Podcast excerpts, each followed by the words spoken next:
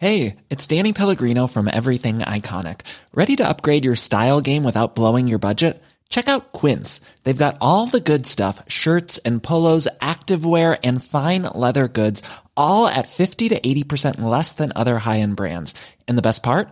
They're all about safe, ethical and responsible manufacturing. Get that luxury vibe without the luxury price tag. Hit up quince.com slash upgrade for free shipping and 365 day returns on your next order. That's quince.com slash upgrade.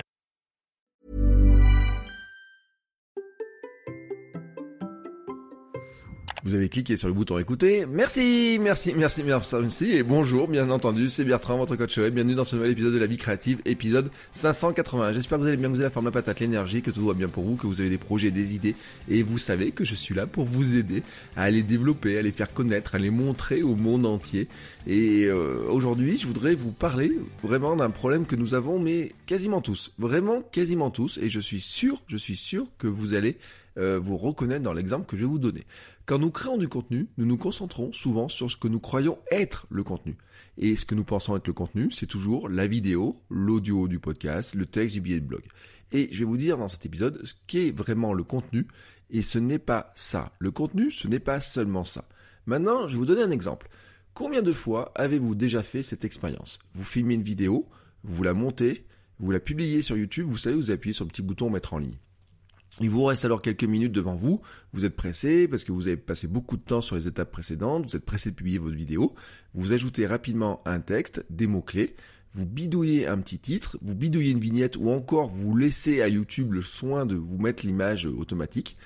Et euh, vous publiez, vous appuyez sur le bouton publier, vous regardez ce qui se passe et vous attendez de voir ce qui se passe et si des gens viennent voir votre vidéo. J'aurais pu dire la même chose pour un épisode de podcast ou un billet de blog. Et je peux vous garantir qu'on l'a tous, tous, fait. Combien de fois les matins dans ce podcast, j'arrive sur, euh, j'enregistre et au moment de publier, je me dis ah bah tiens, qu'est-ce que je vais mettre comme titre? Combien de fois je l'ai fait Et à chaque fois que j'ai fait ça, je me rends compte quelque temps après que mon titre n'était souvent pas le bon, qu'il aurait pu être amélioré, qu'il aurait pu être optimisé, et c'est exactement pareil pour un billet de blog, et c'est exactement pareil pour une vidéo sur YouTube. Maintenant, voyons voir comment travaillent certains youtubeurs. Alors, ils cherchent d'abord une idée, un sujet, un mot-clé sur lequel se positionner. Ils cherchent ensuite un titre, puis ils créent une vignette. Si l'ensemble peut inciter au clic, ils créent le contenu qui va avec, et sinon, ils oublient. Oui, ils oublient carrément l'idée. Alors, ça peut faire bondir euh, les gens qui sont autour d'eux, qui travaillent avec eux, mais certains youtubeurs, et quand je vous parle de certains youtubeurs, je vous parle de youtubeurs à gros succès qui font des millions de vues, travaillent exactement de cette manière-là. Pourquoi? Tout simplement parce que tout commence par un clic et tout commence par le clic de je vais regarder cette vidéo, je vais écouter cet épisode de podcast, je vais lire ce billet de blog. Et ce clic, c'est qui qui le fait? C'est la personne qui consomme le contenu.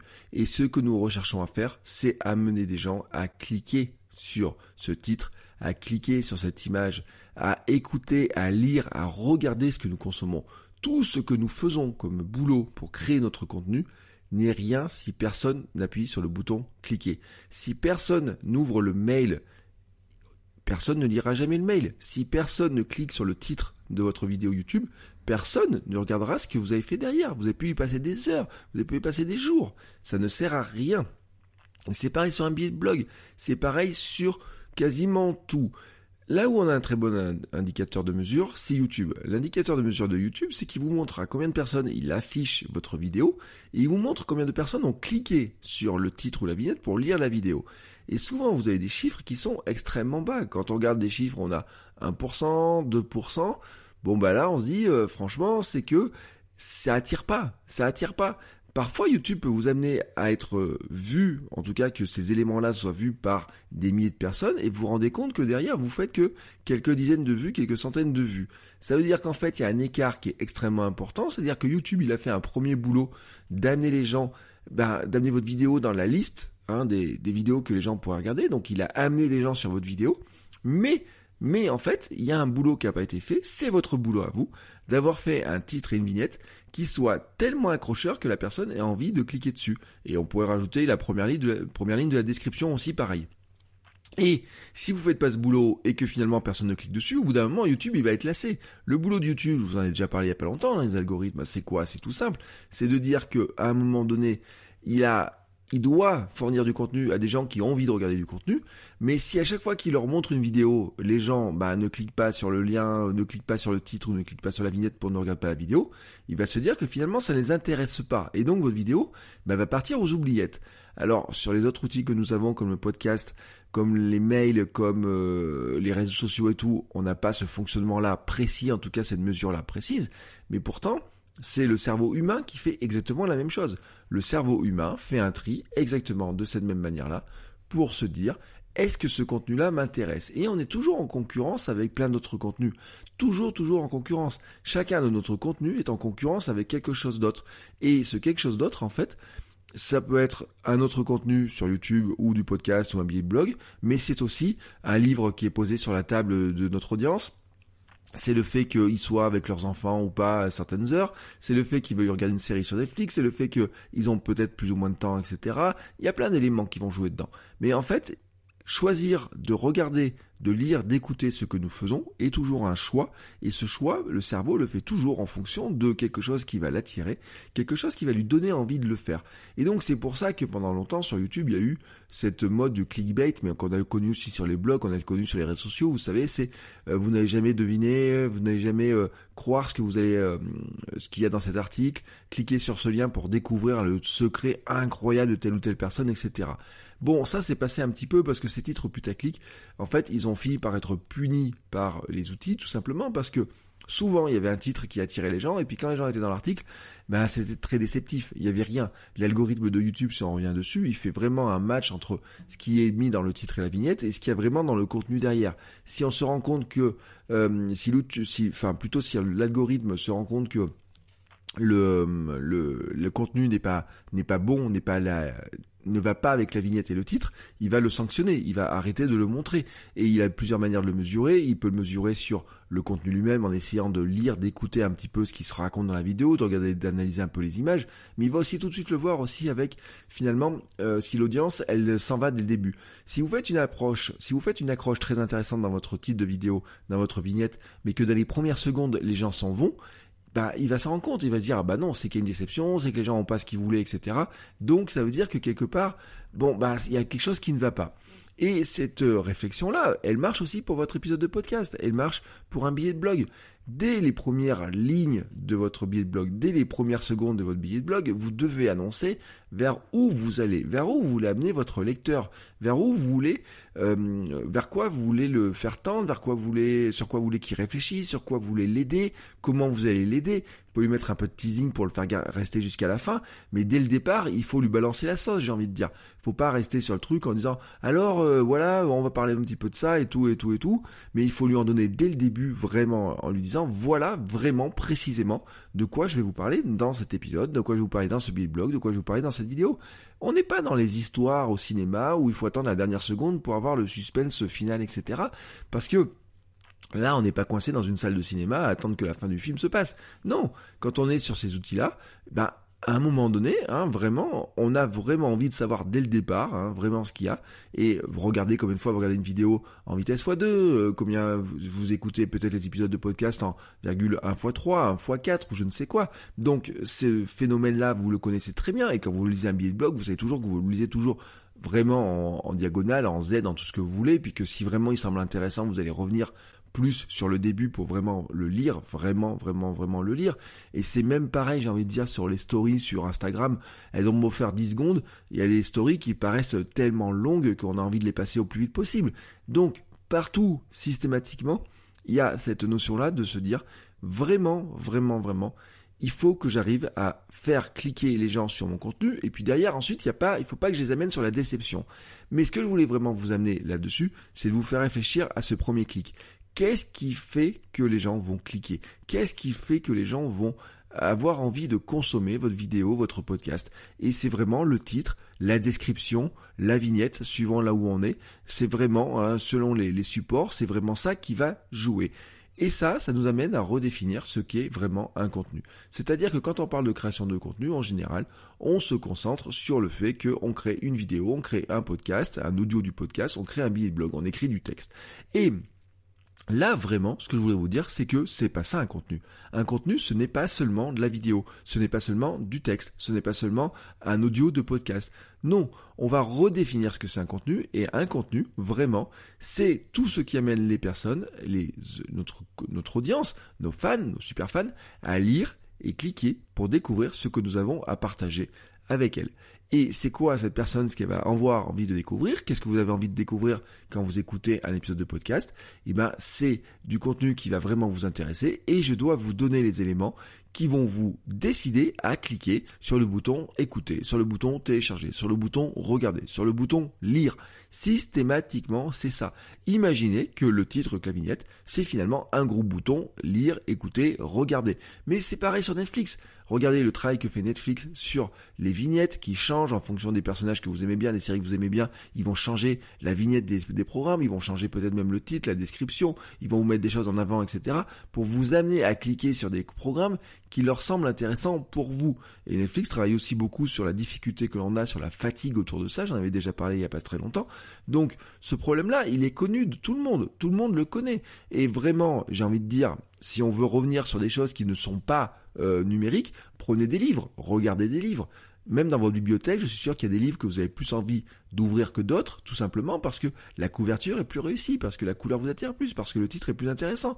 Allez vous balader quand vous le pourrez dans un magasin de livres, une librairie, vous allez voir, c'est rempli de livres qui finalement sont tous là à vous attendre, mais certains ont des couvertures qui vous accrochent, ça peut être par le titre, ça peut être par l'image, ça peut être par le nom de l'auteur, ça peut être par la promesse, ça peut être par la couleur, ça peut être aussi, vous savez, par ce petit papier marqué choix du libraire dessus, la recommandation du libraire, des fois ils mettent des petits cœurs, des fois ils mettent un petit post-it pour vous dire pourquoi vous devriez lire ce livre, et puis vous savez, vous avez les, euh, ce que j'ai perdu le, nom, là, les petites bandes rouges, là, c'est généralement sur les, sur les, les couvertures des livres, vous savez, qui étaient au départ des espèces de, c'était des, trucs de papier là, qui rajoutaient dessus, qui sont maintenant directement imprimés sur la couverture.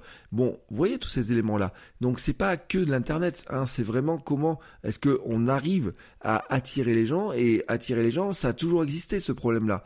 Toujours, toujours, toujours. Et on peut prendre un commerce physique, on peut prendre un spectacle, on peut prendre n'importe quoi toujours, systématiquement, on peut dire que le contenu n'est pas ce que l'on appelle le contenu, mais le contenu, c'est tout ce qu'il y a avec, qui va amener les gens à vouloir le prendre le produit dans les mains, euh, pouvoir télécharger, le lire, l'écouter, etc.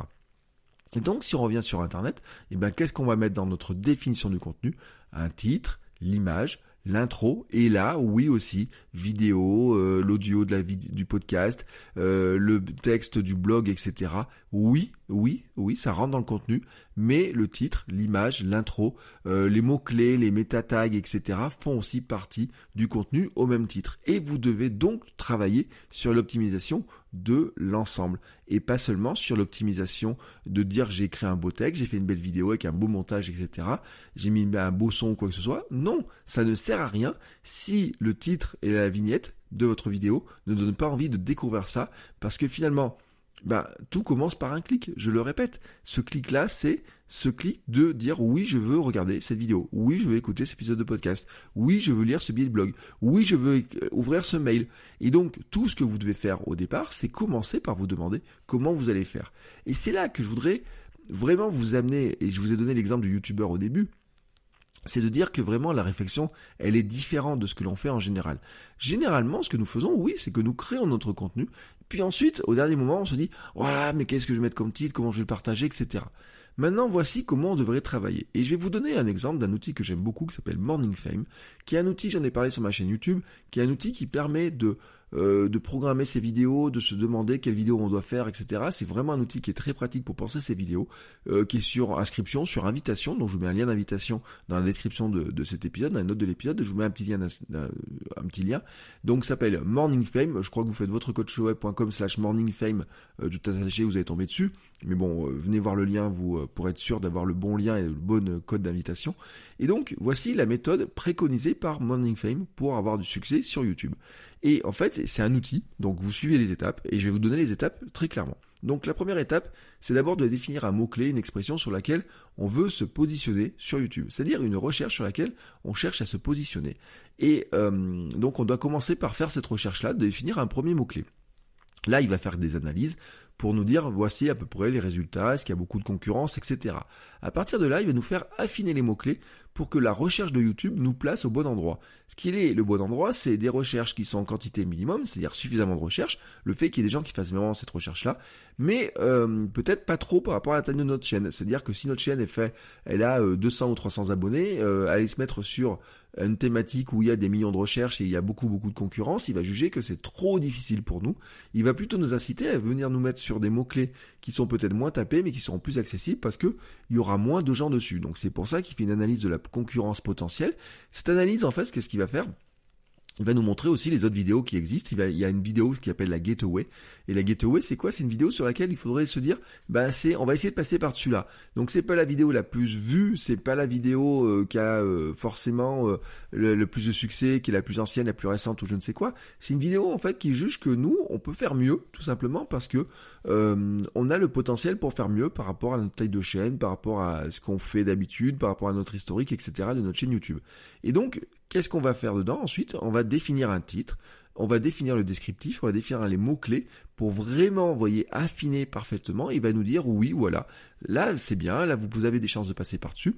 Et puis ensuite, il nous fait passer une dernière étape qui est la vignette. Et là, au moment de la vignette, ben, il affiche tout simplement les vignettes des six autres vidéos qui apparaîtraient, on va dire, sur le, les résultats de recherche, à peu près six, euh, six, six, six, autres vignettes. Et il va nous dire, ben, maintenant vous ajoutez votre vignette et vous regardez, voilà, si franchement votre vignette, elle va sortir du lot ou pas. Est-ce qu'elle sort du lot? Est-ce qu'elle donne envie d'être cliquée? Est-ce que par rapport à celle d'à côté, elle va donner plus envie d'être cliquée ou pas? Et à ce moment-là, vous pouvez la créer la vidéo. Car tout ce travail que je viens de vous donner, là, vous n'avez toujours pas créé la vidéo. Vous avez pensé votre vidéo. Vous avez défini un mot-clé, une expression sur laquelle vous avez envie de vous positionner. Vous avez affiné les mots-clés. Vous avez défini le titre, la description. Vous avez tout, tout, tout, tout, tout pensé. Et ben maintenant, quand vous savez exactement comment vous allez vous positionner, donc comment vous avez, vous allez générer la chance de clic, j'ai envie de dire, comment vous allez mettre en, en place tous les éléments pour que les gens cliquent dessus, donc pour générer ce clic, là oui, vous pouvez vous dire, voici maintenant ce que je vais donner aux gens par rapport qui ont cliqué dessus, quel contenu je vais leur mettre. Et donc, vraiment, ce que fait Morning Fame, il nous amène à créer le contenu et pas seulement la vidéo, et il nous amène à travailler comme font ces youtubeurs à succès que l'on regarde tant, c'est nous dire, et eh ben finalement, qu'est-ce qui ferait, qu'est-ce qui donnerait envie aux gens de cliquer? Parce que je répète, sur Internet, tout commence par un clic. Voici donc un bon exercice à faire pour finir cet épisode. Quand vous avez une idée, voilà, vous avez vos idées, vous avez plein d'idées. Cherchez d'abord le meilleur titre, celui qui donnera envie d'être cliqué. Vous pouvez en chercher plein. Vous savez, il y avait des, euh, sites où on disait que ils demandaient à leurs rédacteurs de trouver jusqu'à 25 titres. Mais ce que disaient pas la plupart des sites, c'est que est-ce qu'on trouve le titre à la fin de l'article ou au début de l'article? La logique, ce serait plutôt d'abord de commencer par trouver le titre au début, avant la rédaction même du contenu. On se demande quel est le titre que l'on va mettre sur quel mot-clé on veut remonter, bien sûr, sur Google, par exemple, si c'est un article de blog, de podcast ou quoi que ce soit, quel est le titre que l'on va mettre, quel est ce titre que l'on doit afficher vraiment pour que dans la liste de vidéos, dans la liste de podcasts, dans la liste de, Google, etc., on ait envie de cliquer dessus, que quelqu'un ait envie de cliquer dessus. Et ensuite, on regarde, on se dit, est-ce qu'il y a une image d'accompagnement à mettre pour que ça clique dessus? Alors, elle est plus ou moins importante suivant les supports. Elle sera beaucoup plus importante sur YouTube que sur le podcast. Elle peut être très importante dans le blog, mais encore que, bon, YouTube, il va pas, euh, Google, il va pas mettre toutes les vignettes, etc. Alors, dans une liste de billets de blog sur votre blog, oui, la vignette peut avoir de l'importance dans une recherche sur Google, elle peut avoir moins d'importance. Ce qui peut avoir par contre beaucoup d'importance, c'est vous savez la première ligne, les petites méta là de début, la métadescription, la toute première ligne qui va apparaître, le début de votre phrase peut avoir ça. Sur un mail, c'est pas l'image qui va accrocher, par contre c'est vraiment euh, le titre et la première ligne qui peut des fois apparaître par exemple dans Google. Donc Vraiment, vous allez Concentrez votre réflexion là-dessus. Vous allez trouver le meilleur titre, le former, le formuler de différentes manières. Vous dire est-ce que je peux mettre de la curiosité, est-ce que je peux mettre de la surprise, est-ce que je peux mettre une promesse, est-ce que je peux mettre euh, quels sont les éléments qui vont donner envie de, cliquer dessus? À partir de là, quand vous avez fait ce travail-là, vous allez dire bah voilà, ce titre-là me semble être le meilleur. Vous pouvez demander à vos amis. Vous pouvez euh, Bon, si vous aviez du budget, vous pourriez même le mettre, vous savez, en publicité sur Google, mettre deux titres, voir lequel est le plus cliqué, etc., qui arriverait sur une page, etc. Si vous aviez un gros projet de contenu, vous le feriez. Vraiment, vous le feriez. Si vous avez un livre et vous hésitez, vous hésitez entre deux titres de livre, vous allez acheter une publicité, vous allez mettre les deux titres en concurrence et vous allez voir lequel est le plus cliqué. Ça amène les gens sur une page, vous leur dites, bah voilà, laissez votre mail pour vous inscrire, etc. Enfin, pour que ça vous serve pas à, grand, à, rien. Vous pouvez le faire aussi avec les images. Euh, si vous avez un livre, vous pouvez aussi le faire avec la couverture de votre livre. Hein, euh, euh, faire un format image et regarder sur laquelle il clique. Ça marche aussi sur Facebook, ça marche dans plein d'endroits. Mais je veux dire que ça peut se tester. Ça peut se tester, se A-B tester, comme on dit. Faire une version A, une version B. Ça peut se tester. Si vous n'avez pas le temps de le tester, si vous n'avez pas le budget de le tester comme ça, bah vous le faites tester dans votre entourage ou déjà vous le testez vous en vous disant bah tiens euh, si je le lis dans ma tête ou d'abord même mieux si je le lis à haute voix lequel j'ai envie de cliquer? Quel est celui qui me semble le meilleur? Et quand vous avez fait cette réflexion là à partir de là vous allez pouvoir créer votre contenu. Parce que la suite de votre contenu, j'ai envie de vous dire, parce que je vous répète que votre contenu, c'est bien le titre, c'est bien la description, c'est bien l'image et c'est bien ensuite l'audio, la vidéo, euh, le texte, etc. C'est pas juste hein, euh, le contenu, c'est pas seulement de la vidéo, le podcast ou le bout de texte, c'est vraiment tout ce qu'il y a dans l'ensemble pour que euh, finalement hein, votre contenu dans son ensemble soit lu, regardé, écouté. Et avouez que Bien sûr, c'est un gros boulot. Bien sûr, vous dites oui, mais moi j'ai envie de créer mon truc là, j'ai envie de créer ma vidéo, j'ai envie de la publier là maintenant. Oui, mais avouez que ça serait quand même mieux si votre vidéo elle était regardée. Avouez que ça serait quand même mieux si votre podcast il était écouté. Avouez que ça serait quand même mieux si les gens ils ouvraient votre mail ou qu'ils lisaient votre article de blog et qu'encore mieux s'ils cliquaient sur le petit bouton acheter, s'ils cliquaient sur le petit bouton euh, suivre un lien ou je ne sais pas quoi. Et ben ce travail là pour arriver à ça, ça commence par un clic. Et le premier clic, c'est que les gens, ils ouvrent le mail. C'est que les, gens, ils regardent la vidéo. C'est qu'ils aient envie de recommencer à regarder la vidéo. C'est qu'ils aient envie de commencer à écouter le podcast. Après, après, vous avez un boulot à l'intérieur de ce contenu-là pour faire en sorte que les gens, ils restent jusqu'au bout. La rétention, que vous leur donniez envie de cliquer, les techniques de copywriting. Vous savez, pourquoi elles sont aussi importantes? C'est justement parce que dans le titre, dans la recherche du titre et la description, c'est d'abord de faire cliquer. Ensuite, on a le storytelling aussi, ensuite on a aussi le copywriting pour que les gens y restent dans toute la longueur du contenu. Mais vraiment, je vous le répète, tout commence par un clic. Alors voilà, c'est votre boulot du jour. Maintenant, il me reste à fermer ma bouche en espérant que vous créiez des contenus géniaux en pensant vraiment à cette logique-là. Vraiment, je vous ai donné une méthode de travail, essayez de l'appliquer, regardez ce que ça donne pour votre prochain contenu. En plus, il y a un grand week-end qui arrive peut-être, je ne sais pas si vous allez en profiter pour partir à droite à gauche ou pour créer du contenu. Mais en tout cas, voilà, moi c'est tout ce que je vous souhaite, c'est d'arriver vraiment à comprendre cette logique-là et à voir, faites un essai, regardez comment ça change. Travaillez bien et on se retrouve demain pour un nouvel épisode. Ciao ciao les créateurs